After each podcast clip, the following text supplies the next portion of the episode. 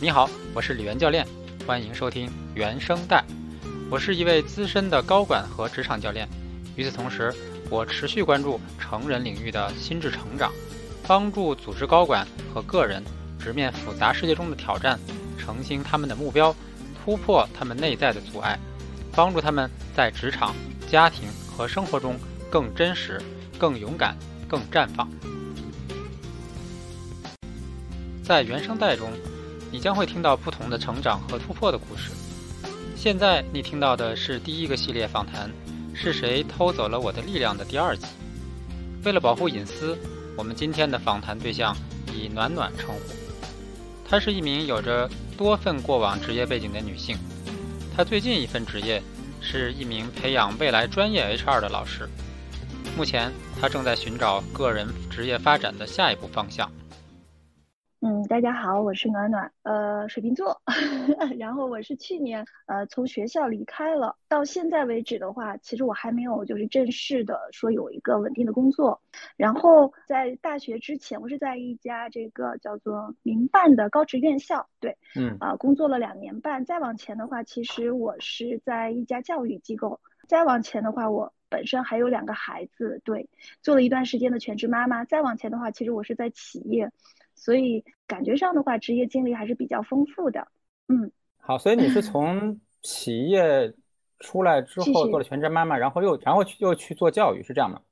对对对，我们就进入正题好吗？然后呃，暖暖在之前提供给我的反馈里面，他选了两个，我们叫限制性信念。好了，第一个就是完美主义者哈，我们就先从这个开始好了，就是呃，你能。介绍一下，你觉得完美主义者这件事情，你是怎么注意到他在你身上的，以及他是怎么妨碍你的？我觉得吧，可能就是完美这个东西的话，呃，很早其实就有感受，就从高中时期的话，我就会发现很简单的一个例子，比如说，嗯，我的这个我的一个本子，如果上面有脏东西出现的话。我就觉得哦天呐，这特别的就是难受。然后呃，在我去年的时候做盖洛普这个测试的时候，哇塞，我天赋第一就是完美。然后当时我看到的是，我看到的时候，我没有想到是就是这这这个元素是占据第一的一个位置，才发现哦，这个作为一个优势的话，就是我会去打磨珍珠一样的去做每一件事情啊。比如说，比如说现在吧哈，我就为了做这个访谈。我我其实已经发现我有这样的就是容易紧张，因为要去做完美，或者说要去呃尽可能的把它很好的展现哈，呃我我就会在旁边端着那个之前李悦老师讲就是在分享的时候，我做了个思维导图，我就放在右边，然后把电脑打开，对，然后另外的话就是给还拿了笔和本子，然后拿着那个水，就是呃也也给自己准准备了水哈，就是想做万全的一些准备，我就在想我我好像就是生怕里面会出现。呃，好像什么纰漏一样哈，就想尽可能的，就是不浪费，就是老师以及就是听众们的时间。呃，但是呢，这个过程中呢，就我跟以前好像有又会有一些不不一样，因为我知道我会特别紧张。如果按照我以前的习惯哈，呃，那么之前老师给我发了这个访谈提纲，那我一定会每一个问题全部仔仔细细准备，就是可能会全部全部的在脑袋里面全部想好。想好了，完了之后呢，可能还会演，自己还会演演几遍，然后让自己在整个过程中，对对对，一定会在脑中预预演。然后这次呢，我我没这么做，我其实就看了，还是看了一遍，然后大概想了想，然后呢，哎，也就来了。嗯，所以说，对我我越说，你看我我说到这些东西的时候，我自己都感觉身体紧张起来，啊，就是后背后背的肌肉，对。我都能感觉到，因为进入诺言之后做了非常多的自我觉察嘛，然后就我刚才说这段话的时候，都感觉自己就是紧张，就可能带入到了我以前的这种，不管是工作中或者生活中的这样的一些，就是特别就因为完美嘛哈，就想方方面面全方位都都能做好，然后产生的这样的一些紧张感，对，都出来了。那除了在嗯，比如说在工作上，或者说你需要交付的这些呃责任上，你会有完美的倾向啊。当然，你刚才举的在在学习的时候，你说这个本子上觉得不够干净，也是一个。还有什么其他的表现呢？比如说家里那种，就是家里也是希望它特别的之整洁，嗯，呃，特别的有序。就是如果看到脏的东西，或者说摆放的不太这种整齐的话哈，然后心里其实是会马上有感觉的，马上有感觉就想去把它调整。比如说我今天早上那个吃东西的，就是呃，因为家里有小孩嘛，昨天晚上弄得非常乱，然后我要求他们要收拾，然后可是没有收拾，然后早上去，哇，全部乱糟糟的，然后饭也不想吃了，就是第一件事情，我得把这些东西全部把它搞好，然后东西把它收了。呃，因为我其实之前我也试过一次，就是说我我能不能这种不去动它，就让它那个，就让它稍微乱一点，我吃我的就好了。我发现我在吃的时候，呃，吃东西的时候就不开心。后来我说，那就对我就会觉得吃起来不太舒服，看着就是看着那个乱糟糟的一切的话，我会觉得不太舒服。当然我不确定这是不是完美主义的一种表现哈，就是啊，这就是呃，我我我希望所有东西有序。然后是漂亮的，然后就会就会这样。对，生活中，我觉得你因为养育孩子的过程中，孩子至少从小时候，他们对于这个秩序啊和和这个整洁，其实就是他们自己是不会有什么想法的。通常来说，哈，对。所以你说你说你要要要养孩子，像不管是吃饭还是还是他们玩玩具啊，这个乱是特别正常的。那那你你是怎么 承受的呢？呃，想养孩子这一块还好，就是因为。看了很多东西嘛，就知道，就像刚才您说到的，他本来就是这样的一种状态。然后呢，特别是小时候其实都还好，就是只是说现在你觉得孩子有点大了，比如说老大都八岁了，然后老二的话就接近六，呃，对，近也是五岁多嘛。然后你就可能有了一种期待嘛，而且他们会越大那种好像乱的越，就还还挺乱的，因为他们可能也是我我允许他们，其实也允许他们就是做很多事情，然后。接纳他们吧，比较接纳他们，然后有时候自己自己对。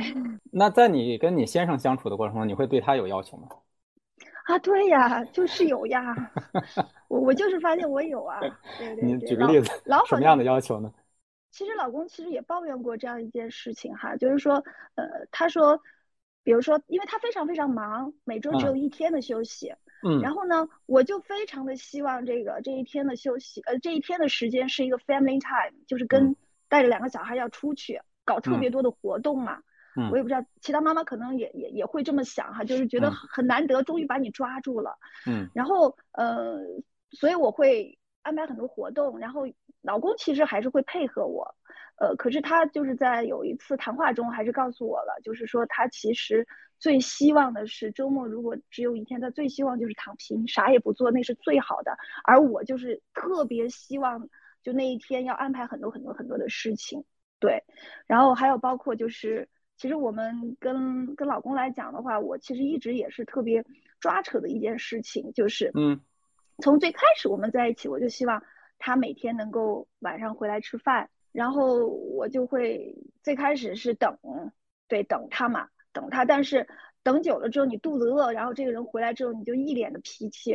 啊，最后那你就吃，那后来我就吃嘛，我就会想到，我就说，哎，你那个这么晚，如果你这么晚回家吃饭，会不会对你身体也不太好？对对对，然后他他好像理解到的就是我有些身体，我也不知道。然后后来他就没有，就就反正就是你感觉你越越想，就经常就要求希望他。呃，越多越多越多的回来，结果呢，最终就是导致晚饭不回来吃了。反正也对，他也抱怨过这个事儿，对，他也说过，但反正就是没协调好，我也不知道。所以这个秩序里面，其实，嗯，因为我们在生活或或者说我们在跟这整个呃社会交往的过程中，一定会不可避免的会跟。别人自己觉得舒服的秩序有冲突哈，就因为你你自己期待有一个秩序，但是别人心目中可能对这个东西的感知是不一样，他可能会觉得我我希望按我自己的节奏或者说按我自己的安排来，所以说躺平也是他的他觉得一种舒服的方式。但你可能你会有一个完美日程，我们家应该 这一天做这些事情。是，是，而且会，而且包括我，其实我觉得对，这这这么说，我突然想起之前有一个就是。就是关于这个完美，或者说完，嗯，对于这个控制哈，这样的一个经典例子，就是我当时那个时候全职的时候，就是我看哦，生了老大，然后呢，我们就准备就很久没有安排出国旅行了，因为我特别特别喜欢旅行嘛。旅行。然后那个时候呢，是对那个时候呢带了，就是说我们那其他邀约了一些朋友，然后去泰国八个人。嗯。然后我觉得，呃，我就会做什么呢？我会我会提前的就查很多的攻略。然后呢，就是把所有的行程安排的非常的就是要充实，对，安排的还是很充实，当然也有选择性。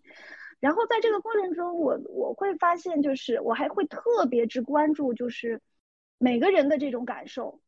嗯，每个人在在这个，哎，就就不太放，也是就不太放松。然后虽然安排的很好，比如去住了别墅，然后呢，呃，安排了非常多的这种项目，然后我就会，还包括我们去酒店的话，我还专门会，因为有他们有那种就是新婚的嘛，我还专门会跟酒店说，哎，你要给他做，就是床铺床，还要怎么怎么做，就全部安排的。呃，特别特别的这个就是想，就是想，好像好像想每个人都非常非常之开心。但这个过程中，实际上我还挺挺累的，就感觉好像每天都没有休息好，每天没休息好。我每天都在想，他明天我们要怎么安排？我要把他们怎么才能弄高兴？这但毕竟是我在，好像好像这个事儿是我我们发起的哈，我在安排，就想每个人都都很好，嗯。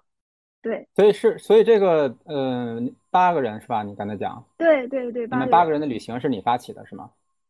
嗯，对，是我发起的，然后我全程安排的，然后包括费用我也会想要帮大家这个要最好就是享受最好的，然后呢，嗯，最好的体验，然后最低的费用，而且这个过这个里面又有也有也有年就是有我妈妈这种嘛，我妈妈带着朋友就是有阿姨这种，然后也有跟我们同龄的这种，就还要去想去满足他们。就是不同层次的一些需求，在整个过程中，对一直在关注他们每个人的这个状态。嗯啊，你你还记得你的盖洛普优势头五项的其他几项吗？呃，记得，还有和谐。对我我的那个前排名是这样的哈，第一个就叫完美嘛，完美、和谐、学习、积极、搜集，然后成积极，嗯，对，然后成就、责任、专注、伯乐和思维。所以总体来说，你是一个乐观的人，是吗？因为你的积极在前面。啊，这个这个这个确实就是乐观积极这一块，好像一直都是我的一个标签。所以我觉得这是一个很有趣的组合哈，因为就是通常嗯完完美完美主义的人有的时候会很辛苦哈，嗯，但是你是完美且且积极。嗯，还是辛苦，会觉得辛苦。因为就是说到这个，我就不得不谈到那个，就是我我为什么离开学校这个这个事儿，就就是因为我我完全不是因为我说我好像有了一个新的选择，而是我我是觉得，要么就是我的就是您如果跟您上次说到的几个特质对照的话，要么就是我的这个控制的原因，要么就是我完美的原因，然后呃这两个综合起来，让我觉得在学校的这个整个的整个的这个三年的时间，觉得两年半。就是煎熬，所以我是止损。怎么一个煎熬法呢？就是我觉得太恐怖了。就是我整个职业生涯里面，就虽然刚才说到那个安排旅行哈，那种压力都还是能够承受的嘛，就觉得哎，大家还是挺好的。然后呢，然后呢，就大不了就是有有有的时候好像有点儿呃晚上没怎么睡好嘛，我觉得也还好。然后但是在学校的话，我觉得太夸张了。就是而且我在那个整个体系里面觉得特别之混乱，因为我之前是从企业过去。过去之后呢，我没有想过我是在换行。就我朋友这么跟我讲，其实你换行了，怎么个换法呢？因为我之前是做人力资源的，人力资源和运营我都做过。OK。然后我去到学校，第一个就是我之前是在民营企业和外企待过嘛。然后像学校这样的一个类似，可能就是虽然它是民办的，但是它还是有这种有点体制类那种感觉。嗯。特别是像这种呃高职院校的话，呃。当然，我也不是说学校坏话，学校还是挺好的。嗯，对我觉得学校整体来讲的话，它呃，它的有有一个特点，就会说管理上和企业相比的话，呃，我就觉得没有。对于我来说，像我就是做。人力这块，我一进去我就会非常关注它的制度呀，它的流程呀，啊，我希望它是清清楚楚，我一下就非常好的进入角色嘛。呃，结果发现，哎，呃，好像这些好像都都啥都没有哈，都不存在。那也对，都不存在这些东西。然后我想，呃，那没关系嘛，我说先试试老师，因为老师这个职业对于我来说，我是觉得有光环的。就特别嗯，特别受人尊敬，我也特别就是尊敬老师这样的一个人哈。然后，所以我当时我记得我应聘的时候，我还说我是希望看到眼中有光的学生。嗯，呃，对，这是我的一个初心哈。我不希望，我不喜欢填鸭，或者说我就站在台上就是好像就是虚度哈。反正就希望他们是有收获的。然后带着这样的一个理想吧，然后就。就去参与教学，那我去教学的时候，我发现什么？有一个巨大的问题就出现了。因为我虽然做人力资源哈，有六大板块，但是培训这块儿，我觉得是最弱的。哦，嗯，第一个呢，因为我以前的话虽然是已其实已经做到经理这样的一个呃知己哈，那我培训可能就是这种制度的一些培训，你把东西说清楚，或者你做这种项目的演示是一点问题都没有。嗯，可是呢，我在嗯，就是比如专业培训或其他这些东西是是比较少的。嗯，就是我也这种，比如说我参加了非常多的培训，但是我生活中其实是欠觉、欠觉察、欠思考的这种状态，我自己感觉。就是呃，对，就是像如果按照诺言说的话，我之前可能就更多的时间就是在梦游状态，跟着标准走就 好了。对，真的是。然后我对生活中可能思考会少少很多。好，然后所以当老师的时候，我就我不知道需要这方面的能力，我我只觉得，哎，我是，而且我当时还特别骄傲嘛，我说我我是企业来的，然后我觉得我可能有很多东西去跟呃学生来做一些分享。好，然后。嗯，所以说，其实我在就是在讲台上的经验是非常少的。当我站站到讲台要开始讲课的时候，我就问题就来了哈。然后我的完美主义也就来了。比如说，我非常简单的，我要讲一个招聘的一个途径之后，我就我我又不想照着书讲，因为很多老师就就给我最简单的，他说你你就就拿着拿着书嘛，反正别人现成的这些东西都有，PPT 也都有，好像大部分人也。就是反正我们大部分人好像也都是这么做，你上上上下先顺一下嘛，你照着念没啥呀，别就没啥呀。然后我又觉得 no no no no no，那在台上这个这个时间不能虚度哈。然后我就会查非常多的，就我我自己本身我觉得又没有好像太多，我我总觉得我比如说几个点一二三好像就说完了，我不知道该说些啥。然后呢，我又习惯于说，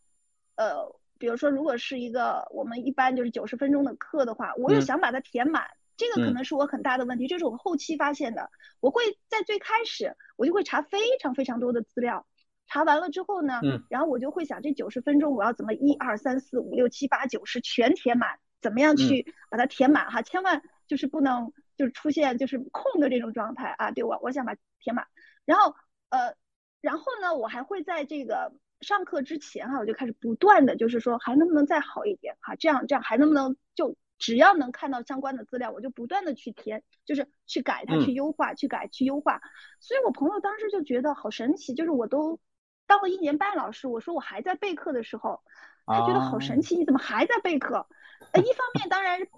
是因为我们就是我我这样的一个状态，第二个呢，当然跟学校也有关系，他每次课不一样。就他老给我上新课，然后我就一直处于这种状态，而且我在台上，因为我你看我一二三四五六七八九十，我全部都按照这个最开始的这个想法，嗯，要实施嘛，所以说我在讲台上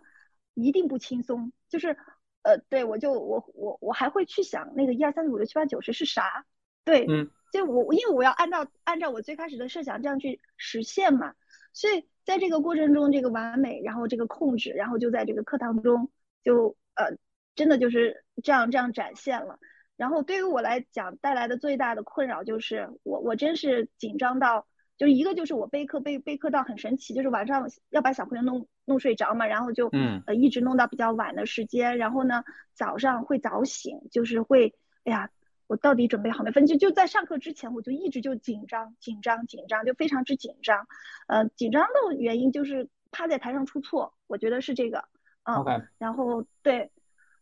对，就是这样的一个状态，就是嗯，持续了非常非常长的时间，包括到我最后就是离开，到到后期会好很多了。后来学了引导技术，嗯，明白。对，相信学生了之后，嗯，会好很多。嗯，那你呃，我问一下，您说，你讲到招聘流程，你教的学生是什么样的学生啊？其实他们，我我就是我教的学生的话，你想哈，他们其实都是还是通过高考来的，然后因为是在高职院校哈，就是在大学他们是大专嘛。实际上就是呃，他们可能出来的话，然后去应聘的，就是叫做什么，他读三年出来，然后可能去企业也就是一个基础的职位，因为人力资源我是人力资源的专业老师嘛，可能去的的课程，对对对，OK，嗯。然后对是这样，我不知道我说清楚没有。我我我我大概有理解哈，所以我也想跟你澄清一下，就是因为你说你在备课的时候你会查很多资料哈，我觉得这是那个搜集在起作用。嗯，就是因为你你你希望能够在准备上能够更万全一些，所以那当然能找到更多的资料就先先准备着吧，对吧？然后你再看怎么把它塞进那个课堂里面去。嗯，这这个我完完全理解，这个这个跟我跟我很像，因为我搜集我也在前五，我我会经常在写一篇文章之前做非常大量的阅读和和这个收集整理的工作。当然有可能就是后来我也意识到，是有的时候这个准备的工作可能过多，就是过多的什么意思？就比如说，比如说你写一写一个呃一千字的文章，你可能阅读量可能是上万或者是更多，就这个是完全有可能的，因为就会觉得还没准备好。还不能起笔，所以这里面有有一点点像哈。然后第二点呢是说，呃，你说经常讲新课哈，所以我当时刚才就想两个问题。第一是说，即使讲同样的课，你下次也还会重新再背一遍，然后又整出一个跟以前不一样的东西吗？对我就是会这样，我会发现，呃，我我其实自己苦了自己，就是其实本来第一个有现成的东西，我就不愿意。然后我就要去，好像要去原创它。然后如果是这样，同样的课，我看对同样的课，如果再上第二遍的话，我又会去想，哎，我怎么样把它再变一变，然后让下面的观众哈，让下面的朋友感觉更好啊！我会，我真我真会这样，嗯。所以，所以在某种，嗯，怎么说呢？我们如果我们换一个词，其实有点像你自己在逼着自己迭代你的产品。啊，对，而且最重要就是最。最要命的是，学校对对于这块根本没这样的要求，对，就是学校其实他不会说，特别是呃，对，像民办院校的话，他可能更多，因为他有招生的这样的一个，嗯，就是要解决自我生存的这个问题。那其实他对他对于教学质量的话，他绝对不像我这么高的要求在做，嗯，然后可是我就好像，因为他对你就是教学如果没有这么多的话，他他对你其他方面他是有要求的，然后比如说要去带学生比赛。嗯，然后要写文章，要等等。那所以说，其他东西我也同样要做呀。就是我，我真还要带学生去比赛，然后还要去做活动，然后再做这些所有其他东西，我又全情投入，就是就是要好像就是反反正把能做的，我不说，比如说参加比赛，我不说我要得第一名或者怎么样，但是我会把我所有能做的事情全做。嗯嗯，就是就这种状态，就感觉就是我每次做一件事情投入度是非常多的。对对对，就是所有都要做的最好，所所以就呃特别的，就是 啊。哎，那我想问一下，其实，在比如说在学校来说哈，就是让比如说他们有有课程，自自然会有课件哈。那你作为一个老师，你说你找到一个你自己舒服的逻辑来讲，我觉得也是一个合理的想法。嗯，那。我我有一点不太理解的就是说，那你每次都会逼着自己把这个产品再迭代一遍，实际上这个你这个产品很不稳定嘛，就是你讲十遍，每次可能跟上次都有点不一样。呃，那我就想问，如果说你就照上次的讲，你自己会有什么感受呢？我先想一下有没有这样的事情出现哈，就一模一样的。我看上了两年吧，因为我还转了一次，转了一次这个。我就感觉我们学校好像没有给这样的一个一个一个场景。我感觉我讲的要么就是它可能变了一些，然后有一些内容的话，它可能变了个课程名称，然后是这样。确实，我我我变了，是是怎么变的哈？对，有个招聘，第一次是我自己讲的，是在线上讲；第二次讲，我就把企业的老师邀请过来，嗯，然后这样来讲的。那难怪你好辛苦啊，因为你一直在开发新课嘛。学校它就是这样的，因为它是它会对老师来说有一个基本课时量的要求。比如说像人力资源，它如果班级的人数不够，因为它比如说要多少多少课时，一百二十八是最低课时，好像一百九十多的课时，那么它的课时量的话，它是根据你班级的数量来的。那也就是说，比如说你人力资源只有两个班，你一门课的话是四十八课时一一门课的话只有两个班，那班上这个课的话，那你只能满足九十六个课时。那班级多的话，你上同样的课。就没问题。那因为他就这种班级少，所以你还要去上到其他的专业的这个其他的课程。我就遇到这样的情况，我也没有想到会是这样的一个状态。因为我最开始其实进入学校，我还是有一一轮的这个了解和调查哈。从我这个个性来讲，也不可能那么。那了之后的话，最开始都我我最开始想的非常的之简单粗暴，以为只上一门课就好了。然后结果当时说你可能至少你要准备两三门嘛。啊，我说，呃，那那也还好。结果最后其实整个两年半下来之后，上了差不多六六门，六门还是八门。对呀，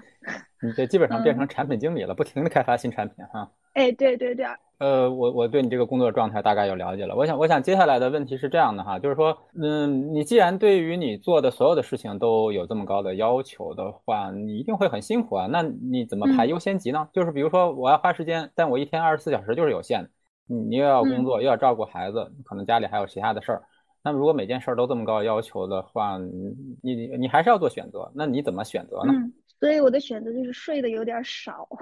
真的是你看。我的我的选择就是，凡是我我自己认为做作为一个老师，那我到这个呃学校来讲的话，首先是去我其实最开始是在做确认这件事情，就是我适不适合当老师呀？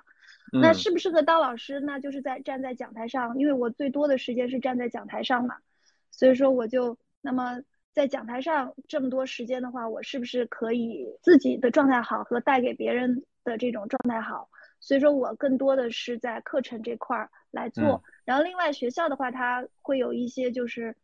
其他的一些等等等等等等的要求。那么我可能就是因为它也不会一个强制性的，特别是像比赛这些哈，写文章这些，因为它是有一个晋升机制，你不做你自己没有嘛，所以我就先没有想过我要去晋升，比如说我要去写很多很多东西呀，等等等等。那但是呢，我也知道他，比如说需要去，我就会想，比如你带学生比赛或者做科研。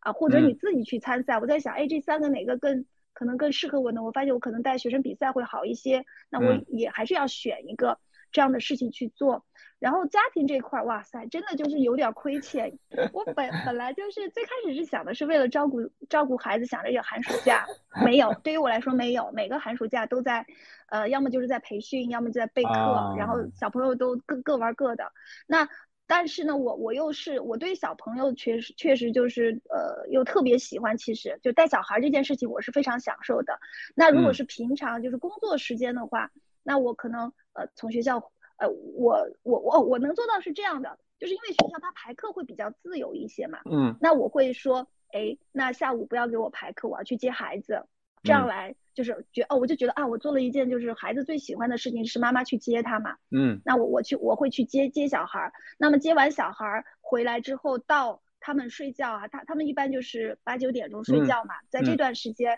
那就好好吃饭，好好陪他们。完了之后，他们睡下，打开笔记本电电脑，你继续该准备你继续准备，就晚晚点睡。对，就是好像就是这样的一个这样的一个状态，嗯。就只能好像真的就是亏了自己，所以那两年就是真的特别之亏，就是就出现了各种。其实我为什么最后就必须要走嘛？就身体出现各种反应，比如说，嗯，我正还要问这个，对，身体太多提示啊，就是第一个紧张的。其实我也在，我一直我现在也在想哈，我当时真的是太能忍受了，我持续就是像像刚才说的那种，就是早醒。然后呢，紧张到全身可能会发凉这种状态，其实持续了很长时间，我都还我还是想我再我再坚持一下。那为什么我要去坚持？是我有一个就是，反正很早期就有一个职业上的一个呃信念嘛，觉得你任何的一个工作，你你要起码你要做一年，你才能知道哈，就是里面是怎么回事儿，否则你都不能说你在里面待过。而对我当时就想啊，再怎么我要坚持一年的时间，然后一年之后呢，刚好就遇到那个。那个疫情了嘛？疫情，然后就在线上讲啊，等等等等。他在线上的话就会好很多，因为没有学校的其他事物的干扰啊。然后呃，对，对着屏幕会好一些，等等等等。然后就呃，所以其实我身体是最开始就有提示的，就是这种紧张感，这种早醒。以前就从来就是工作再怎么有压力或者再怎么样，我以前从来没有这样。就是其实有当时都有点，就是有点怀疑自己能力了，怎么？怎么会这样？就是那种，之前是个超超自信的人哈，然后就觉得我从来没有遇到这么困难的事情，但是还是想挑战，呃，对，然后后来再往后就出现了，就是线上课上完再回学校去上课的时候，突然就全身长荨麻疹，可能就马上要上课了，就全身荨麻疹，那个时候我就呃停下来，然后去还找了心理医生，对，然后呃也。也包括找了中医嘛，那个其实当时诊断下来，确实是因为就是不是我生理上的一些东西，而是里面有问题出现。然后那个时候，其实家里面的所有人都说，要不然就你就算了吧，要不就算了吧。就看着我特别又累，然后又特别辛苦，然后身体又各种这种状态嘛，嗯。然后好了之后我又好了，然后那个身体当时休息了之后呢，学校又发生变化了，又学院的一些变化，我以为可能会有一些新的机会，然后呃加上那个换了新的这种领导之后，好像还对我就是对我挺看重的，当时对还提升了一些职务嘛，然后我我就说那就好好做校企合作。呃，嗯，然后后来其实我在整个这两年多的时候，身体出现还出现什么情况呢？就是出现长了白色的斑点，在这个前面。对，然后当当长斑点的时候，就是浅浅色的斑点的时候，他说没有，其实没有什么，还让我不用担心，不是什么大问题。然后他说不用介意，然后最后他会。后来再再往后的话，就是在我辞职的可能前几个月的时候，它就变成比如深色的，就咖啡色，让我更能看到。因为最开始白色浅浅色我根本看不到。嗯。然后长了这个斑点之后哈，当时而且开始慢慢有些痒了，呃，我当时觉得不行了，要要要死人了，我觉得，反正我觉得不不不能再这样了。啊。那那后来后来那确诊这这算什么呢？算是过敏呢，还是算什么呢？它不是过敏，好像是一个就是皮肤上面的一个事情。然后那个中医最后给我开了药的，但是那个时候我已经决定要走了嘛，我就我，而且我我自己身体有明显的感受是什么？这个就是最神奇的事情，就是一说这个觉得有点悬。嗯，就是这样的，就是我当时决定要走之后哈，就因为有有些严重了，因为我决定走之前我还就是特别之犹豫，想了可能一个月吧，啊，然后你就发现它。特别，反正当时决定了之后，你就看着看着，因为那个时候是在假期，是在去年的七月份，七月份左右，呃，八月份，对，七八月份的时候，你就看到它，你就感觉它在消退。就是你，你已经决定走之后，它开始消退是吗？对，它开始消退了。然后，然后我，对我就，我就当时那个医生的时候也给我开了药，我说那我再观察一下，因为我我是不太喜欢用药的一个人。完了之后呢，我在八月底的时候跟领导提了，然后领导也其实挽留了我嘛，然后就是呃，最后我还是决定要走，要走的话，我想我还要去学校，然后我看着他他要好了，然后我就说那个可能不得行了，我不是说我生病了吗？好，当我有这样的一个想法之后，那些身体的东西又长出来了，这个太吓人了。对呀，就是，所以我觉得那些真的是跟我的心里的东西有关系。完全有关系，对。好，然后我就去，对，然后我就去辞职，辞职完了之后就二十天，就差不多二十天，全什么药都没有用，身体所有东西全部好了。哦。对，我就我就觉得可能真的是我。刚刚去的时候，其实身体就已经在提示我很多信息啊，不一定是说我不该去学校，而是说我可能真的是在经历了学校的，就是经历到了这样的一个环境，然后所有周遭哈，我当时形容我是到了一个我自己觉得到了一个外星球，就跟以前的企业的状态，所有的状态完全不一样，工作的状态全部不一样，而在那样的一个状态下，我所做的所有的东西，呃，对于我的身体的承受度的话，它是。远远超出了，其实是蛮困难，对，超远远超出了。但是我就是最开始其实没有去照顾，没有去太好照顾自己，只是说我我要我要试我要冲，嗯。他可能还是惯性，觉得我行。对对对对对，以前就没有什么不行的，就觉得我还行，这都可以呀，有有啥的，嗯。OK OK，呃，理解是说，实际上因为你在换了一个环境之后，对于他对你的呃适应的要求。实际上超过了你的预期，然后你力图在最短的时间里适应，而且投入了大量的精力去做到你自己觉得你应该做到的那个程度，但是实际上超出了你的处理能力，包括你当时的孩子还还小，可能需要很多你的时间哈，所以这些可能都都被你忽视了，或者你觉得我可以的，但实际上对对对，实际上你的身体告诉你不可以。是，而且我在想，就是我其实我以往的这个工作经历上也会有，但没有这么厉害。都我会，我每次会觉得我的工作特别累，嗯。然后呢，比如我再举两个例子，第一个例子呢，就是我在第一份工作的时候，当时是在商业房地产，然后我主动申请去做了，就是自营。我们当时有自己的这个呃，引进了一些品牌，然后来做呃这个销售嘛哈。然后我记得。当时带带了七个品牌，然后再跟这个团队就是一起想办法运营和销售的时候，我那段时间就是天天就是跟他们一起，就是同反正感觉同吃同住那种感觉，就他们做什么我做什么，然后呢还给他们培训，然后然后我的声音就是完全失声了，就没没声音了，而且去打针。对，这个是我当我这这一回想，我就发现好像这不是说我才有的。然后对，就嗯，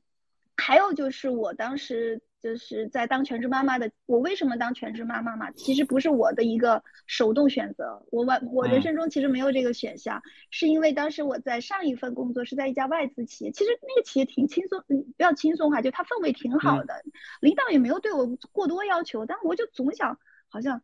就是要做更好更好更好，嗯，然后呢，我就出现了就是第一次怀小孩的时候就。那小孩就很不幸的就没有了嘛，因为我身体又很健康，我老公至今都觉得 unbelievable。怎么可能？所以第二次当时有这个小孩的时候，就就说医生也说有风险，所以才说那就回来休休养吧，才会才会这样去。对，所以说那个时候的那种工作也是我我自己的要求，好像也会就是总想好像一步到位。对，就是我就会想到我想到妈妈，对我妈妈，她就嗯，我们家比如说以前买东西，她都会他们都喜欢就是说一步到位哈，就是要买就买那个最。最 OK 最好的哈，但就忽略了好像实际上这个世界会变化的，嗯。啊，那个时候好像觉得哎这是最好的一个东西，可能过几年对顶配这个电视哈啊最好的，然后现在结果大家都不用电视了呀，啊，所以好像我就每次都在追求哎我现在要一步到位到到那个最极致最好的那种状态，嗯，所以其实你这一路上身体一直都都会给你信号，嗯，对我几乎。呃，对我，我好像说起来，你看每一次离开都是身体的原因，对，是身体给了信号，嗯，OK，那你，嗯，如果你回看的话，就是你你会发现你在每个角色和岗位上都会非常的拼，甚至说可能会非常想做到完美或者优秀啊。我觉得好像“优秀”这个词也蛮合适你的，就是你会不由自主的想做到优秀哈。对对对，非常之拼。嗯，那你这个趋趋势是哪儿来的呢？你觉得是你个性里的，还是说你从小受到家庭影响，还是受到什么偶像感召？就这是这是哪来的这样的一个趋势？我一定要全力以赴做到完美，或者说完做到优秀呢？这个趋势是哪来的？嗯，我觉得家庭的影响，我觉得个性不像，就是因为我爸爸不是那种，就是我爸爸的话是。但我以前很不屑我爸哈，就是我爸是那种在我妈的，在妈妈的眼眼中就是视为是就是没有事业心的一个人，就是典型的例子就 是当时就是在因为他在国营企业里面建材公司还是一个比较好的企业，当时说去呃让他做这个科长嘛，因为你做了这个科长之后，明显就分房呀啥的都告诉你了，你分房就会能怎么怎么样，但是他说当时就是人事科让他去做，他觉得人际关系太复杂了，我不要。我还是要做一个，就是做个做个开心的这个打工人就好了，就那种。哦，他倒是就是，所以我觉得这个不是，就是不是爸爸的给我的一个呃嗯模板吧。妈妈呢，嗯，妈妈她在工作上倒没有觉得，就是说她在工作上不是这样，但是呢，嗯，他会让我觉得，就是他会说，他会说一句话，其实以前对我影响比较大。他会说，人是累不死的。嗯，对。家里，呃，他最多的是体现在家里。对，他在家里就是做各种，他精力精力比我旺盛，在家里做各种各样的事情。然后你就看他忙个不停。然后，而且就昨天最简单的例子，比如昨天我们一起从另外一边家回来，然后他就他就要去背那种重的东西啊天其实我都很想帮他承担，但是好像他就就一直是这样。然后，所以他很早，我每次好像出现问题的时候，反正早期啊，现在不会这么说了，就是。早几年他就会说人，他说你记得吗？人是累不死的啊，然后就好像一一直我觉得反正累不死的就就该那样，嗯。那所以你妈妈身体很好吗？非常好。哦。对。所以所以所以他说这句话是说自己的，就是我是累不死的。啊对。但但是 从你来看，其实你跟你妈妈是不一样，就是暖暖感觉是可以会累死的。我会死的，我觉得。啊。然后还有就是，我觉得可能是，呃，从小到大，就是我们不是一直就是看成绩嘛，就要很拼。然后，所以我当时我在回忆的时候，我就最记得的一个画面就是当时几年级的时候去跟妈妈说，因为数学没考好，嗯，然后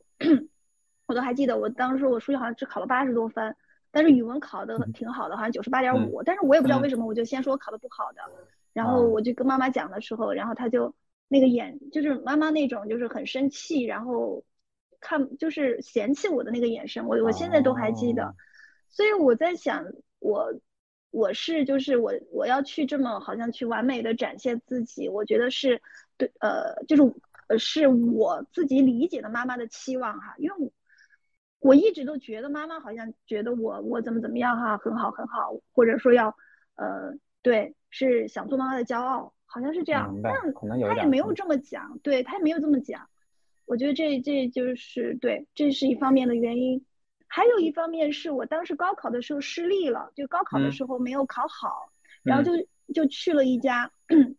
这个一所民办学校嘛。我去的时候就是当时就特别的难受，就觉得就是嗯人生的一个污点。我当时是觉得那个时候就立志说，因为那个时候就不知道，就只觉得啊我就要学习成绩好才可以，然后我就要就是我就要拿奖学金，我要去考证，然后我要考硕士，我要把这些东西全部都洗掉。啊，我要我要认真学习，然后从那个阶段我就我确实很认真的学习，就是就是自己非常自觉的去上所有的课，然后呃也就是在同就同期去参加自学考试，然后分数也考特别高，拿学就是拿学士，呃学位证，然后同同时去考研究生，然后在这个过程中，可能是因为就是因为你就爱学习了嘛，然后老就是。呃，就得到了很多的正面的一个正反馈，比如说老师就会很喜欢这样的学生呀，嗯啊，然后他也会就是说，比如推荐工作呀，或者说有什么评优的事情，就会想到你。那个时候你觉得，诶，这个对的呀，就是就是把学习成绩搞好，搞到最好就是对的，啊，然后到了企业之后，然后我我就属于那种到了企业，反正就是拼命干呗，老老板说啥就干啥，然后乖乖的。民办民办这种企业就最喜欢你这种听话，然后懂事儿的，然后根本不需要跟我交代啥，然后就把事情就使劲的往上做就好了。所以每次就是我我是属于每次离职，然后老老板都那个特别使劲挽特别挽留，对，使劲挽留。嗯嗯，OK，明白。所以所以实际上在高考失利之后，嗯。你实际上是应该说，就是他也给你提供了一个后期的动力，就是说我我再也不能失败了，很有可能，对，很有可能是，就是那个时候失失误了之后，我就觉得，嗯，那你在上初中和高中的时候，咱们如果说是失利的话，那你初中上上高中的时候，当时你觉得你自己是一个嗯很自觉、很勤奋的这种个性吗？我觉得不算，我最多就我我最勤，我觉得不算勤奋，只能说是我是乖乖女，呃，就是什么意思呢？就老师说的，反正我就会去认真，对，认真有有这两个字，认真的去做，呃，就是考试，反正尽可能的去考就好了，但没有大学那么就是大学特别之用力，嗯。哦，明白了，明白。所以实际上就是，如果说人生阶段的话，那高考失利实际上是一个蛮大的一个点。所以你之前可能只是乖听话，嗯，说学就学，但是你失利之后就开始玩命了，是吧？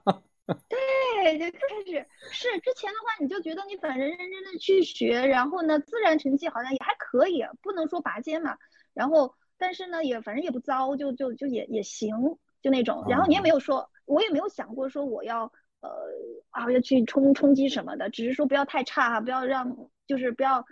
让妈妈看到的时候，对，让妈妈看到的时候太糟糕就行了，就就就这种，也没有特别努力。明白，嗯嗯。那你在嗯大学之后开始特别的努力，开始特别拼命，然后你也发现说这件事情对你特别有效果，因为你得到了这个单位和领导的这个赏识哈，或者说，对对，当你想走的时候，他们也很挽留，所以这就变成了一个你说的这个正反馈哈。对对对，一直都那在那个时候，你对自己的人生的道路是怎么预期和怎么看的呢？就是那你觉得你你的人生会怎么走呢？就那个时候，嗯，我当时的话，我其实就是当时我第一份工作的时候，我们的那个办公室主任就问过，因为我我是当时去应聘的是总裁办的这个行政秘书，嗯，从这个岗位开始的。他问我时候有什么职业规划，那个时候懵了，然后。因为大学没讲这个，然后 对对对没讲这个，然后我就想，我当时脑袋里面只有两个概念，第一个呢，就是因为当时刚好给我们培训了什么职业经理人什么的哈，我就只有两个概念，我想要么就是创业，要么就是职业经理人。我就说，哎，我想做一个职业经理人。嗯，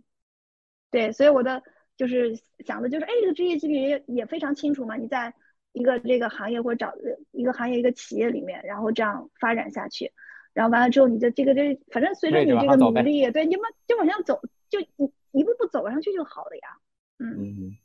那在那个对话里面有有有谈到说你想去到哪个位置吗？没有，当然没有，没有说这个。对，然后呃，第一家企业是因为最后他做了股权转让嘛，没有了。如果有的话，可能就就不用说啥了，就上去了。然后第二个工作呢，是因为我其实就一共就加上学校就一共四个工作。嗯。然后第二份工作是因为这个，就这个。就是因为那个小孩的事情嘛，然后中断了。对，中断了之后，对，中断了之后，因为我有想要两个小孩，我当时我就没有说再再回去。嗯，因为一年以后公司又给我打过电话，然后转教育的话，是因为我觉得很多妈妈就有了小孩的妈妈，就是 对，就会想去做教育。啊，哦，是。所以，所以这么说，其实你在你的这。过往的人生经历，应该说有好几次重启哈。从如果说我们从正常的职业发展角度来讲，你是有好几次重启的。是，嗯。那最近一次重启，你自己对未来的看法是什么？太吓人了，就是现在，现在我的想法简直觉得太吓人了。嗯，因为因为我就是最近当时的想法就是进入，我是我看我是十。九月份、十月份进入诺言的嘛，当时看到了依土教育，啊，简直太喜欢了。然后当时就说：“哎呀，我因为我在成都嘛，我就想把依土教育落地成都。”然后当有那个想法的时候，就是惊到了自己。呃，第一个惊到是因为我在想，那我这是创业呀，我怎么突然想创业了呀？天哪，我不是要做职业经理人的人吗？嗯，就突然就有了这样的一个想法，就但是我就还是特别想做嘛，然后还去。呃，当时也呃，就是呃，跟因为很有幸的去参加了诺言的这个主播嘛，见到了一诺姐，然后还跟他讲了这个事儿。后来其实也跟工作人员啊，就是沟通过，但是后来那个华章哥说，呃，这个显然现在不合适。然后成都这边政策我也哇，就是查了一遍，发现对对对，确实不行。然后完了之后，呃，我现在的这个状态就是停着的，停着的。然后，但是呢，确认一件事情，就是想做教育，嗯，想做教育这块儿。然后当时也想过公益，但是可能更还是更更偏重这个教育这块儿。但是具体要从哪一个呃入手呢？因为嗯，我不知道，我不叫不知道，我肯定是因为就是进入诺诺言了之后，然后有了很多的东西，有很多的输入嘛，然后自己又觉得哇，自己醒了。然后对，醒了之后呢，嗯。对，醒了之后呢，呃，我其实现在又有一个这种，嗯，好像想一步到位的这种想法。最开始，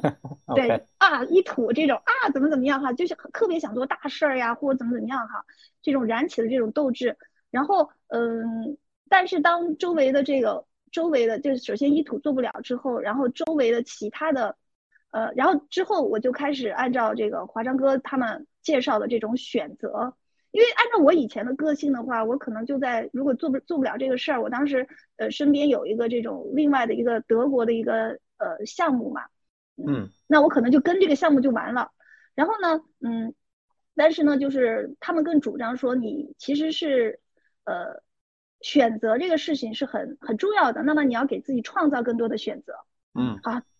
所以呃我就去除了这个事儿，我又去给自己找了非常多的机会。在这个过程中，我就发现我有点乱了，就有有一段前段时间，对，特别之，呃，叫做，真的叫迷失。迷失的原因，我现在大概知道是什么原因，就是我其实我内部没有一个比较清晰的一个标准，没有，就是说我，呃，而且就是我到底要做一个什么，就是我到底要实现一个什么，或者说，嗯，就是那个清晰的这种提示，好像。觉得不是那么明显。如果我要做，我是知道，如果我是要做创业项目的话，那你要如果就像就像乔布斯这样说，哎，我就是要改变这个世界，我就是要做一个不一样的东西出来，好像又没有那种明显的这种东西出现。然后呃，但是呢又觉得好像如果进入这个呃一个随便进入一个企业的话，或者一个教育企业，有时候他的一些理念或者他的一些产品好像又不能打动我，所以说我现在的这个状态是呃还在看，就是我我我是觉得就是不要再像以前那么，虽然虽然已经嗯已经挺长时间了，我之前其实慌慌极了。啊，这都过年了，我都还没工作，又慌极了。然后，可是呢，我觉得，嗯，这个事情就是对，就是内心还是需要就是更多的一些平静。然后呢，一边走一边看就好了。嗯，然后所有的我给自己的选项，我现在能做的选项，我就去，不要只是停留在一个想法啊。比如说，我可我我想做的，有可能去做托育项目啊。那朋友说，你可以到我们托育中心。来看，比如你来待一一个星期，然后怎么怎么样等等，我就觉得，比如说还有就是说刚才说到这个德国的这个事情，那么之前是因为朋友的犹豫，然后他还没有想明白，那么我我觉得我我也需要再跟他进，就是再再跟进，然后这个事情怎么怎么样等等，就是把身边的，因为我发现我也不能完全的没有工作那种状态，就是很很慌，非常之慌乱，就是如果啥都不做啊，对这个也是苦恼我的，我我曾经想过啥都不做可不可以？就是做我志愿，就做我想做的，比如说志愿者的一些事情，嗯，然后又发现好像好像不太行，不太，还是需要一个社会标签，嗯，对于我来讲，所以我就还是觉得，对这个完全可以理解，因为你是，嗯，就是我说的，就是你的人生重启了好几次嘛，所以所以这次重启基本上 你基本上已经。就是之前可能就是一如果说是一个企业给你一个怎样的职业阶梯，你就往上走就好了哈。然后，嗯，就是你可以说又很巧也很不巧的是，你会发现那过去那几段最后都以身体透支为为终点，所以你现在的重重启，我觉得一方面是说你可能要重新设计你想要的那种生活体验吧，可能不见得说是职业，但是就是生活加职业的一种体验。另外一个就是说，你你这次再做，你肯定需要照顾自己的身体，不能。就是脑和身分离哈，对对对对，所以说，嗯。嗯，我想回到我们今天聊的这个主题，我想插一个问题啊，因为你刚才有谈到你妈妈的那个信念哈，就是人人是累不死的，嗯，其实这句话我觉得没说完，就是人是累不死的，所以呢，就是假设是你妈妈的话，她会接下来要说什么？嗯。所以，我我我，她说这句话的话，我会觉得人是累不死的。所以现在的这些事儿没啥呀，你都可以去把他们打败就好了。嗯，我听到的是这个。哦，OK。对呀，他就觉得这这些小小小灾小难没没啥，你去把它把它 cover 掉就好了。我会听到的是这个。OK，所以你听到的妈妈的这句话的那个给你的消息是说，所有的困难都是可以克服的。对对对，而且，嗯，我还以前一直都有一个这个信念，我是发现了的，就是我觉得我可以，如果我想做，我可以做任何事情。这在很长时间，对我现在好像还是这样，有一段时间犹豫过，嗯，对，然后还是觉得自己是可以做任何事的，嗯，哦。我觉得这这是，呃，可能跟你的积极特别有有关哈。我我我不知道这个积极是你的个性，还是说就是妈妈的乐观天性 就是影响的。嗯，那所以实际上我们结合你自己的经历，实际上我觉得就是这个话可能要加一个框哈，就是只要我的身体还撑得住，任何事情都可以做。对，现在得加个框。对对对对对对。嗯，OK。好，那我想问一下，其实呃，我也不叫问吧，就是我觉得我咱们回顾了你之前的那个故事里面，我觉得嗯，在某种程度上，虽然我们没有提应该哈，但是实际上也听到了，就是说，假设你在回到前面几份角色和职业里面，还是我听到的那些应该就是嗯，有点像是说，如果说我在这个企业里，那我应该是走一个什么样的道路？其实那个道路就是。就刚才你讲的，你刚才说，嗯，职业经理人，这个职业经理人在某种程度上好像也是个应该哈，就是对对对，如果我我努力，我就会拿到一个什么样的职业的回报，领导就会怎么来看我，它就好像是一一套公式似的，它是某种某种秩序哈。所以你也谈到，我们一开始谈到说你对秩序的一种嗯内生的偏好，就是希望物理上有秩序，当然职业发展有秩序也是一种秩序，对吧？嗯。然后现在你正好在经历一个无序哈，就是现在这个最最最近这一次是在经历一个无序，你要吓死自己了，已经就是就是特别，我我当时想的都是，要不然你随便去找个工作算了，就别这样了，就是自己有那个声音，就说你找，其实我我非常知道我要的就是一个稳定的这种感觉，可是呢，确实太现在太无序了，就是，而且我现在呃。就是做的事情，就是，但是我我就是我我也就是更多的，包括今天我就更多的其实是即兴了，就是因为接触到了一些即兴的表演，即兴的东西，嗯，哎，我就管他的，我就我就会觉得就是没关系，如果我。就是我没准备好，或者说我的思维乱，但是李源老师他思维很清楚的呀，他知道提问，我就 想到啥就答，他会把我拉回来的，我就会相信啊，对，相信他的专业性。然后我我在想，我再乱也不至于啊，就是在讲台上讲那那么多人，啊，条理还是清楚的，后期还可以剪辑嘛，就是 对，就就就就就会这样啊。但是确实现在的这个状态不确定性，给我带来了就是确实非常大的挑战。我其实也会呃。就也会影响到一定的休息，不过呃比之前好，因为做正念冥想，对，早晚会做正念冥想，然后嗯还有就是今天其实跟您谈了之后，我有我也刚才突然意识到，我就是那个步子迈的其实挺大的，可能就是一开始就就是朝这个就最好的这个状态去看，那么我其实一步一步就是一口一口慢慢吃，要不然撑坏自己哈，身体已经要有一个框框了嘛，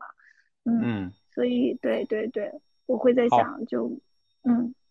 那我想，我想再问的问题是关于这个，就是你是你从之前的习惯性的思维，你刚才说，嗯，最开始你有谈到说，就好像过去就有点像自动驾驶嘛，嗯，包括说你在高考失利之后那段，其实你是相当于是操操作系统也调整了，就是进入一种拼命式的操作系统啊，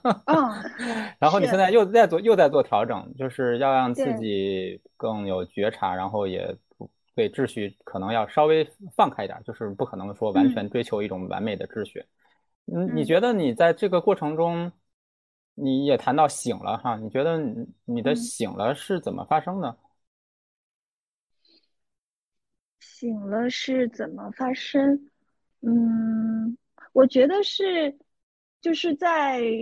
我可能不一定能够用言语很好的表达，但是我的感受是这样的，就是我在学校那段时间的话，嗯，我是感觉到，就是当时有一个画面，就是在一个黑色的，就是就感觉自己就是被谁一脚踢到一个就是深不见底，然后全部都是黑颜色的东西，呃，一点光都没有，然后就使劲的跑跑跑跑跑跑跑跑跑，就到处跑，又很又很努力，嗯，但是呢，就总见不到光，就是就就那个时候的。这样的一个状态，然后在我停下来，就是离，就是呃离开这个学校之后，我当时就只想做一件事情，就叫自我探索。我就觉得我根本就没把自己搞明白，对自己不对呀，就是我知道之前肯定不对呀，你你你你这样的状态肯定不对。然后所以说我现在做的所有所有的东西都是自我探索，就包括嗯我我所做的事情，其实说起来这个职业规划。哎呀，我以前还还还还还算是这个这方面，对我还带别人 比赛职业规划，所以那一套工具我都都用呀，啊什么 MBTI 呀，测个性呀，哈测兴趣，霍兰德，啊包括去用到盖洛普这些我都测了，测了之后的话，嗯，完了之后还用什么台湾老师那个那个哈克的这种纸牌也去测哟，啊，然后就对，然后各种想办法去搞清楚、搞明白自己，然后又发现。就是这些东西，好像又包括看那个斯坦福的那个人生幸福课喽，哈，看了很多工具型的，仿佛那个时候也还是不知道该怎么办。然后加入诺言，加诺言之后呢，当时看到一图，啊，就觉得觉得好，嗯，觉得好，然后就想，然然后慢慢慢慢就觉得，哎，就是这个人的话，还是想活得更有意义和更，就是说，对，更有价值一些。对我那那这样说起来，我可能在在这个就是转机的话，是加入诺言以后，好像就是因为好像出现了这些事情嘛，然后好像有了一些想法，说，哎，我想做做这方面的事情，嗯，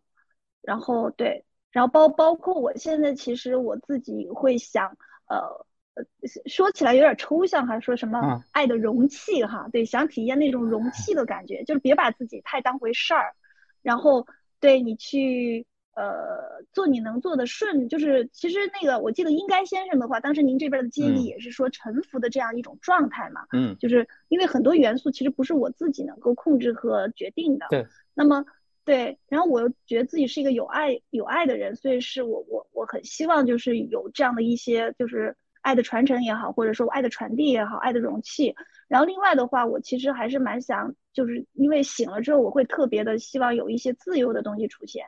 就是创造力和自由的这样的一些东西出现。嗯，然后想到这些的话，我就会觉得是教育这个领域的话，呃，而且我我又喜欢跟人的这样的一个链接嘛，我就所以，我我会觉得教育这个这块的话会比较适合自己。所以说当时就，呃，就是现在能想到的就是这样的一些东西。嗯。所以，所以是做了大量的跟了解自己、认识自己的相关的探索。对，自我探索这块做了非常多。嗯，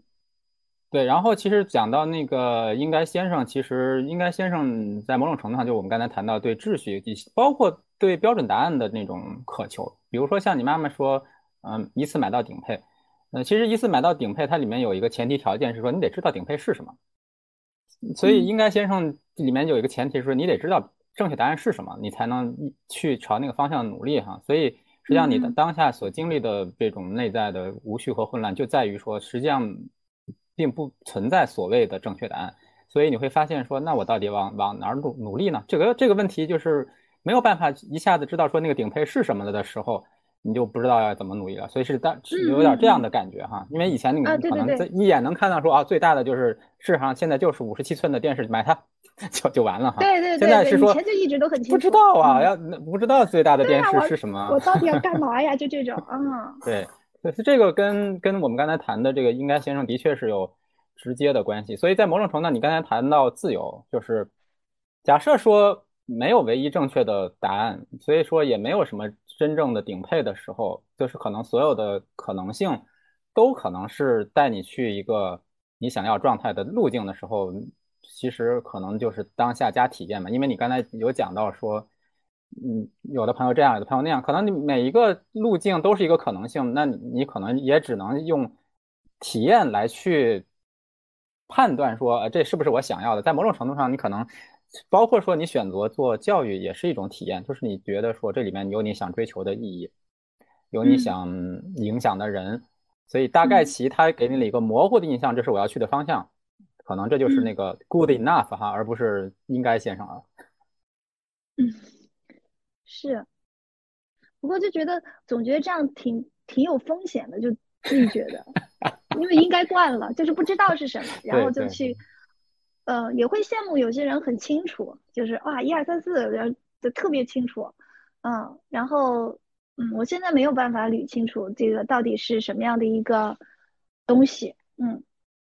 然后就只能就就就就这样呗，然后先做呗，然后让自己的状态好。我也想活在当下呀，不是最高级的是活在当下吗？对，你你 说到清楚这件事情，呃，其实我我有个想法哈，就是清楚这件事情。呃，通常一个人对一件事情越清楚，是因为他可能他已经做了好多遍了，就是他这个能力和他对他的认知到这儿了。比如说你在做你的课件设计的时候，你自己设计了一二三一直到九，嗯，虽然你不停不停的迭代，但是你还是有足够的清楚，因因为你对这件事情的认知你已经你做了好久了，它是一个在你认知系统内的东西，所以就算是你一直在搜集新的。元素一直在迭代你的产品，但总体来说，这件东西是在你的认知之内的。所以，比如说，哪怕说，呃，这个一诺他做教育创业，他可能他也经历了很长的一个过程，到后来他才知道，说我做这件事情，我比较清楚一到四是什么了。所以，比如说华章，他可能会告诉你说，哎，在成都条件不太具备，现在时机不太好，那是因为他已经探索过足够的时间，所以他才有这个清楚。嗯，所以对于你不知道的地方，你想一上一上来就能列出一到九，也也是不现实的。是哈，对我也我也我也最近也是这么告诉自己的，就是我目前我我所面临的所有所有的这个外在环境和我的这个状态来讲都是陌生的。我第一次，包括就是做选择这件事情，我我慌乱，就是真的是就是把自己搞乱了。嗯，我也不责怪自己，因为确实我第一次做呀，就是做选择这件事情，而且这么大的选择本来也不简单呀。我以前你看前几次选择都是就是比如问老公呀啊问朋友，我都是这样，就是我可能有一个想法，然后呢我就去问，就各种的资深的朋友啊，就就去聊一轮，他们会给各种建议，然后我综合一下，然后就去做。但这次我完全没有，就是我呃我会了解信息，我只了解信息，我也不会说我我要做一个什么样的决断，对，所以说这个。需要给自己就是一一些成长的时间嘛，嗯，而且现在的状态比之前好一些，嗯，您说？你觉得，嗯，其实我们在聊的过程中，我们会看到两个变化哈，一个变化是说，嗯，你在经历了好几次职业职场重启之后，其实进入到最近的这个嗯阶段，实际上是一个偏无序和偏更多位置的一个环境哈，嗯，但是从另外一个角度来讲，就是你内在的改变。是说你现在嗯，在某种程度下放过自己对完美的追求，然后也放过自己那种以前那个拼命的那种状态哈。你觉得这个内在的改变对你现在的影响是什么呢？你的感受又是什么呢？我觉得会轻松很多，就是内在的这对内在这改变真的是轻松很多。然后，比如说今天的话，就是按照就像我说，按照之前我我一定准备了很多遍，有可能我还会今天早醒或者昨天睡不好，结果发现哎没有。然后还有就是，比如说，呃，虽然那个诺言的呃虽然意图没有做成，但是我做的是我能做的事情，我把成都这个洛友会，反正所有人就是能召集的召集起来，我们每个月会做一次活动嘛，我基本上每次活动都是做引导。然后我会前两次我是用引导技术啊，带笔呀、带纸呀去做，但这次的话我就想没关系啊，就现场。然后可能最开始可能脑脑袋里面有几个问题嘛，然后我们就是前面是有一个这种瑜伽的活动，完了之后，那大家一起坐下来聊一些卡点的时候，那我就根据现场的大家的这个状态，我们再来说就好了。就会这样去想的话，而且我在就而且我我也会想就是。嗯，如果到时候现场我说不出来啥的话，我也可以把这个东西抛给大家嘛，就是不用。首先我不是一个这个专家，或者说，嗯，对呀。然后，那么大家其实像朋友一样，都有这样，大家也有很多的共识。然后，对，也彼此也能够接纳、允许的。然后大家就开始，其实也就这样的话，我就我会感觉到这个会比以前轻松很多。嗯。我觉得这个跟跟教练蛮像的，就是你其实呈现的是一种就是我不知道也 OK 的状态，就是我也不需要知道所有的东西，因为我们还有一堆人呢。是，是对对，相信大家嘛，也现在好慢慢也相信自己，然后相信别人。现在确确实最痛苦的就是这种不确定性的这些就是折磨，他确实在折磨我，确实天天都不确定性，然后我就会时不时的会问自己你要干嘛。然后对，是不是早早做决定了？你看，我就会以前的声音就会提示嘛。你看现在都二三月份了，要不然你差不多之前我本来想的是，呃，每就是啊二月份是不是就开始该哈进入哪里了，或怎么怎么样了？就是有个时间节点。嗯。然后现在就觉得，嗯，不要，就是还是对自己友善一点。对对对，对，会觉得自己变了之后会对自己更加的友善一些。呃，就是说，呃。会去看一看自己的这个状态，对。当然，我也在想，如果实在就是我我我有想过，比如说身体出现很明显，因为我现在对身体觉觉知是有的，身体上有什么样的一些明显的提示，或者说你确实觉得精神上特别的难受，好，那你需要一份呃，你确实需要一个稳定的东西，那就去做，那就去做一个，你去找一个工作，然后呃，让你。对，别别别别，就是没必要，就是自己非要按照那个说，哎呀，我要去做交易，我要做什么什么什么，就别这样。嗯，我会，对对对，好像这方面的东西有了，会去允许自己，呃，对，保证自己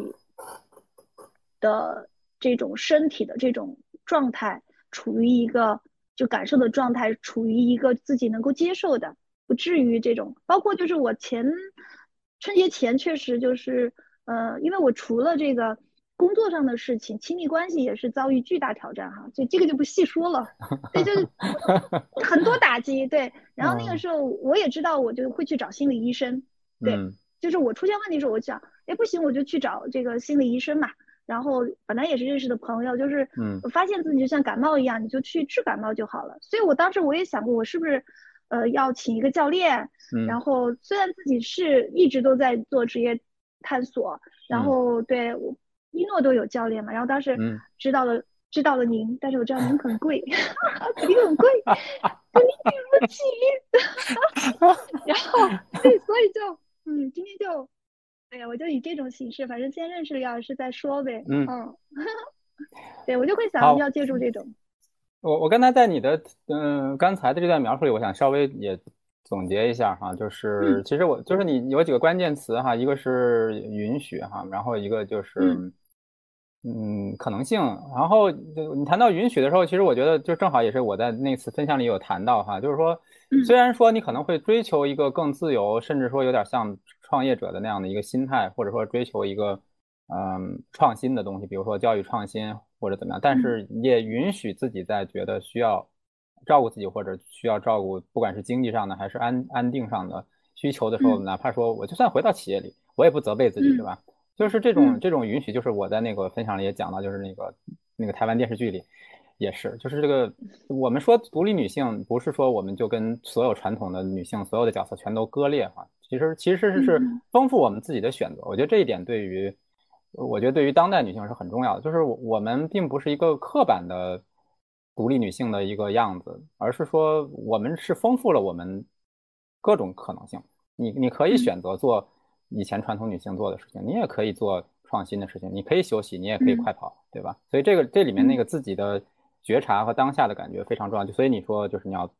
觉察到你当下需要做什么，就去就去做，可能会少一些以前的那种说只能这么做，或者说应该怎么做这样的这种口头禅，在某种程度上，当然当然也放过自己哈，因为完完美主义有的时候会把自己逼死。嗯，对，对，然后那因为时间有点儿呃快到尾声的时候啊，所以我想我们做一个。收尾的进入进入收尾的环节哈，所以我想请你想一想，就是如果你可以回到过去，对我们假设以高考为节点哈，一个是说假设你可以回到高考之前的你，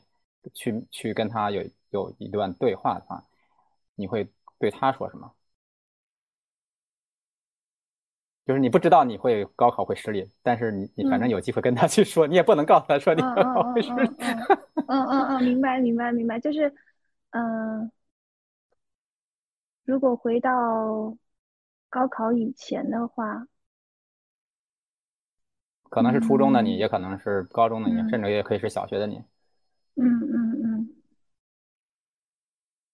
我其实会更想说，嗯。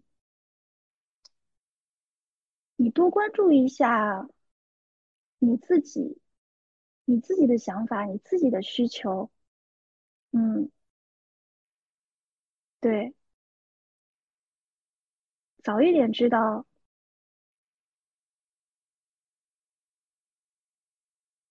嗯，除了对我，我会想说，除了就是，嗯，怎么说呢？除了这些社会的。这样的一些标准，除了分数以外，其实我们这个这个这个空间还是蛮广阔的。你可以有很多，你你可以在很多地方闪闪发光。嗯嗯，在很多地方闪闪发光。对。那如果再挑一个高考之后的你到现在中间一个节点，你你想回到哪个时时间点的，跟自己说什么呢？如果是高考。高考以后哈，可能是大学吧。就是大学的时候，我会想说，嗯，其实除了学习以外，你还可以做点其他的。嗯，对，比如说学校的这些活动呀，嗯啊，或者说去实习什么的呀，啊，生活其实还有就是也可以玩一下。啊，生活其实有很多乐趣和很多东西等着你去探索，啊，不用每天只是啃书，嗯。看的那时候学的真好苦啊。啊，倒也不是苦，就是当时确实很有点偏执，呃，偏执到我当时只做学习，老师当时让我去，就是想提拔我，培养成两委办公室主任之类的嘛，就是参加什么学生会呀、团委的。我是站上台没跟老师沟通哟，就是说都没有说，站上台就开始发表一阵那种弃选的这个，就是说，哎，有更优秀的同学，啊，但是还被选上了，然后中午就开 对，早早上是团委，下午是学生会，中午开紧急会议，就说下午怎么办，就都劝我说你继续选吧，然后怎么怎么样，我不有，我要好好学习，我当时说我只学习，我把所，我当时想的就是我要考硕，然后把所有证书该拿的那些，我就想只做这件事情，嗯。嗯，太神奇了，对，所以，对，真够神奇的。所以其实那个时候就是视野有点有点窄，被自己的那个失败所限制了。对，就想就想证明自己，其实我可以的，我学习可以的，我一我可以学好的。嗯，是啊，所以对所有的这个奖学金都每学期拿嘛，特特等奖学金呀啥的，就是该拿的跟学习有关的东西，该拿的全拿到了。好，好，OK。那最后一个问题，在我们结束之前，你觉得你想对自己说感谢的话，你会感谢自己什么呢？嗯，我想感谢以前这么努力、这么拼的自己，也很感谢现在呃这么包容和友善的自己。嗯，对我有感受到我自己真的是在放过自己。嗯嗯，我有感觉我的这个身体也在慢慢的变好。对，所以暖暖，我爱你。嗯，太棒了！今天这一期原声带就到这里。如果你喜欢这期节目，请分享给你的朋友。欢迎你在评论区留下你的反馈，同时欢迎关注我的公众号“趣活家”，有趣的趣，生活的活，企业家的家。期待与你下次再见。